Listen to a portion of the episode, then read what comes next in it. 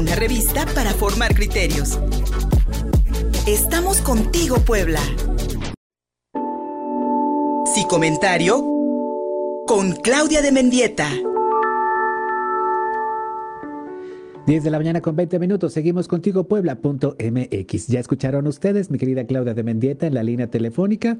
Ayer en el programa hablábamos con estudiantes que protestaban reclaman un plan integral para el regreso a clases, no solamente con la vacunación de niñas y adolescentes, niños y adolescentes, sino también pues eh, con el rescate de las escuelas. Y un relajamiento de las medidas sanitarias en este momento pues podría ser verdaderamente crucial para el país. El regreso a clases y el relajamiento de las medidas sanitarias, mi querida Claudia, tu tema de hoy en el sí comentario. Muy buenos días. Hola Luis, buenos días. Buenos días al auditorio, un gusto saludarlos como cada martes. Y bueno, pues eh, creo que es un tema muy importante, Luis, porque una cosa es estar en semáforo amarillo y otra cosa es estar realmente libres de la pandemia. Me parece que sí es, es importante y es saludable tener una visión optimista, estar pues más confiados, sentirnos pues contentos, ¿no? De que estamos cada vez más cerca de que esta situación termine, del confinamiento y de todas las cuestiones eh, pues adversas, ¿no? Que nos ha traído.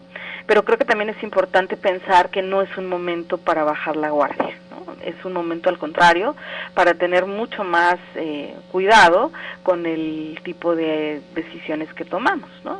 La, psicología conductual analiza justamente patrones de comportamiento de las personas que pueden predecir ciertos eh, tendencias, ciertas tendencias de conducta y eh, me parece que aquí aplica perfectamente porque eh, lo que la manera en la que estamos evaluando, la manera en la que estamos eh, pensando, que podríamos estar pensando las circunstancias, mm. puede estar obedeciendo a estos sesgos de razonamiento de los que he hablado en otras en otros programas, ¿no?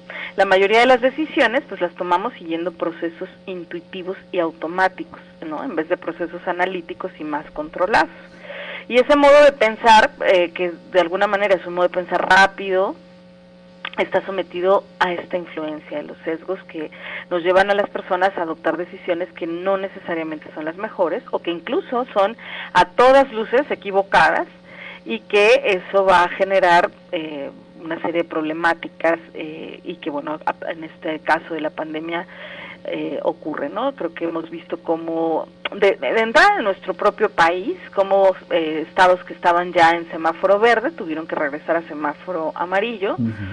Y en otra, en otros países eh, también se ha observado cómo estaban ya avanzando hacia semáforo hacia estaban ya enfilándose hacia el semáforo verde y tuvieron que retomar medidas de seguridad y de confinamiento ¿no? y qué es lo que produce esto por un lado exceso de confianza no, por, a lo mejor evaluamos y realizamos pronósticos que sobrevaloran lo que ya sé o lo que ya he experimentado o lo que ya he visto y no tomamos en cuenta eh, la, la, diferencia entre lo que se sabe realmente y lo que creo saber, ¿no? O sea, a lo mejor digo, bueno, es que ya no hay casos porque ya no he escuchado ningún caso, ¿no? Entonces creo saber que ya no está habiendo contagios.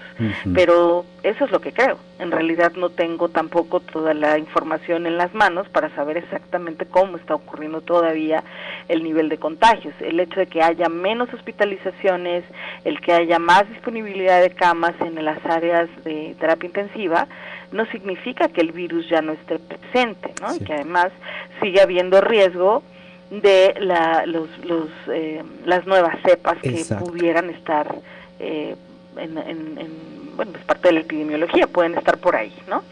Y creo que algo que genera este exceso de confianza, por otro lado, Luis, es el tema de la vacunación, que si bien es algo muy bueno que está ocurriendo y que ya está vacunada una gran parte de la población de la tercera edad, ahora están siendo los maestros vacunados y que ha sido ya un, un porcentaje más o menos alto, no significa que aún con la vacuna no estemos en riesgo. ¿no? Ese, es, como un dato importante porque el, el, hecho de estar vacunados no significa que ya no podamos contagiarnos. Hay, hay cifras ya muy claras en, que tiene la Organización Mundial de la Salud de que hay personas que pueden estar vacunadas y pueden contagiarse. el, el, nivel de contagio o de gravedad del contagio es... Eh, como eh, pues no se puede saber, ¿no? A, ciencia cierta cómo le ocurrirá a cada quien, pero se sabe que esa es una posibilidad también. Ahora, el hecho de que yo esté vacunada, por ejemplo, y no me contagie, no significa que no haya otras personas en diferentes entornos que puedan estar en riesgo, porque puedo a lo mejor tener eh, protección al virus, pero puedo ser portador del virus aunque yo no lo desarrolle, ¿no? Es un poco lo que le pasaba a los asintomáticos. Entonces, bueno, el, tema de la vacuna puede darnos una especie de ilusión de control, ¿no? Y esto nos puede llevar a que asumamos un nivel de riesgo mm, inferior al que en realidad tenemos, ¿no? o, pensar que ya me puedo enfermar, pero me va a dar como mm, leve, ¿no? Y entonces no va a ser ningún problema porque va a ser como cualquier gripa, por ejemplo, ¿no? Sí.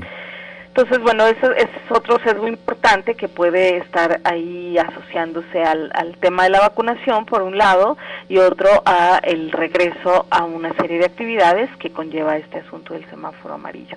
El hecho de que los niños regresen a la escuela, a mí, a me parece un dato, un, más bien un punto de análisis importante, de, discusión, porque eh, creo que si bien es cierto, es necesario, los niños necesitan regresar a los espacios eh, escolares, a las aulas, por muchas razones, no solamente por los accesos a Internet y el, espacio y el mobiliario adecuado, sino también por salud mental. Y me parece que es muy bueno que esto pueda ocurrir. Sí.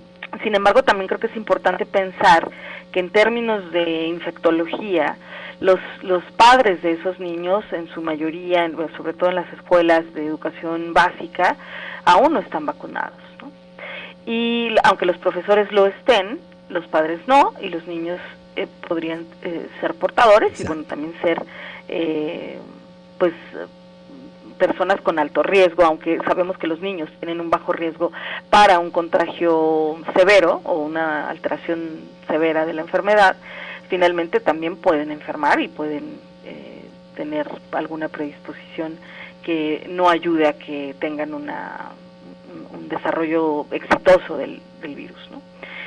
Eh, entonces, creo que es importante pensar si van a regresar a la escuela, si vamos a regresar a los espacios de trabajo. Tampoco podemos todavía hacer nuestra vida normal, aunque la sensación sea de que sí, porque todo está volviendo a la normalidad. Ese es el, el, asunto psicológico del que, del que yo pretendo hablar hoy, porque nos podemos confiar y nos podemos confiar por estos sesgos de razonamiento, pero en realidad tenemos que seguir guardando la sana distancia, lavándonos las manos, usando cubrebocas, aunque ya estemos en nuestra oficina, aunque los niños estén eventualmente ya en la escuela aquí en la Ciudad de México, regresan el 7 de junio, pero el, la pandemia no ha terminado, ¿no? Estamos saliendo, sí, pero un paso en falso nos puede regresar, como pasó en, en India, a tener otra vez una explosión de contagios. Y creo que es importante hacer una reflexión en esto. Y aunque todos, yo creo que todos tenemos el deseo de volver a sentir esta libertad con la que vivíamos antes, y me parece que es justo y necesario ya, sí es un momento de cuidar mucho lo que hemos ganado y no perderlo. Bien decías, mi querida Claudia de Mendieta, las nuevas cepas del SARS-CoV-2 eh, no las conocemos. Eh, se pensaba al inicio de la pandemia, hace 17 meses, que eh, no afectaba a niños y adolescentes por, sus, por, por, por la salud de sus organismos, jóvenes, en fin. Pero ahora, ahora no tenemos esta certeza de que las nuevas cepas puedan afectar a nuestros pequeños y nuestras pequeñas y pues sin una inoculación al 80% de la población, no estamos hablando de una inmunidad de grupo y todavía ponemos en riesgo a nuestros niños y adolescentes si no tomamos en cuenta, en cuenta estas, estas advertencias. Y este, esta sensación de relajamiento, mi querida Claudia de Mendieta, que ya se puede observar en la calle aquí en Puebla, veo algunos turistas, algunos güeritos sin, sin el cubrebocas y pienso, bueno, a lo mejor ellos de sus, de sus países ya vienen, ya vienen vacunados, pero aquí en México la gran mayoría no estamos vacunados y eso es un riesgo todavía. Exacto. Y también aquí en la Ciudad de México ya puedes ver a la gente haciendo fiestas. O sea, creen que ya se acabó la pandemia y me parece importante que reflexionemos por qué estamos creyendo eso. No ha terminado, hay que seguirnos cuidando, hay que tener claro una actitud positiva, adecuada. Estamos, estamos ya en la recta final probablemente, pero si no nos cuidamos, Efectivamente. podemos retroceder y se acabó recta final y volvemos al confinamiento.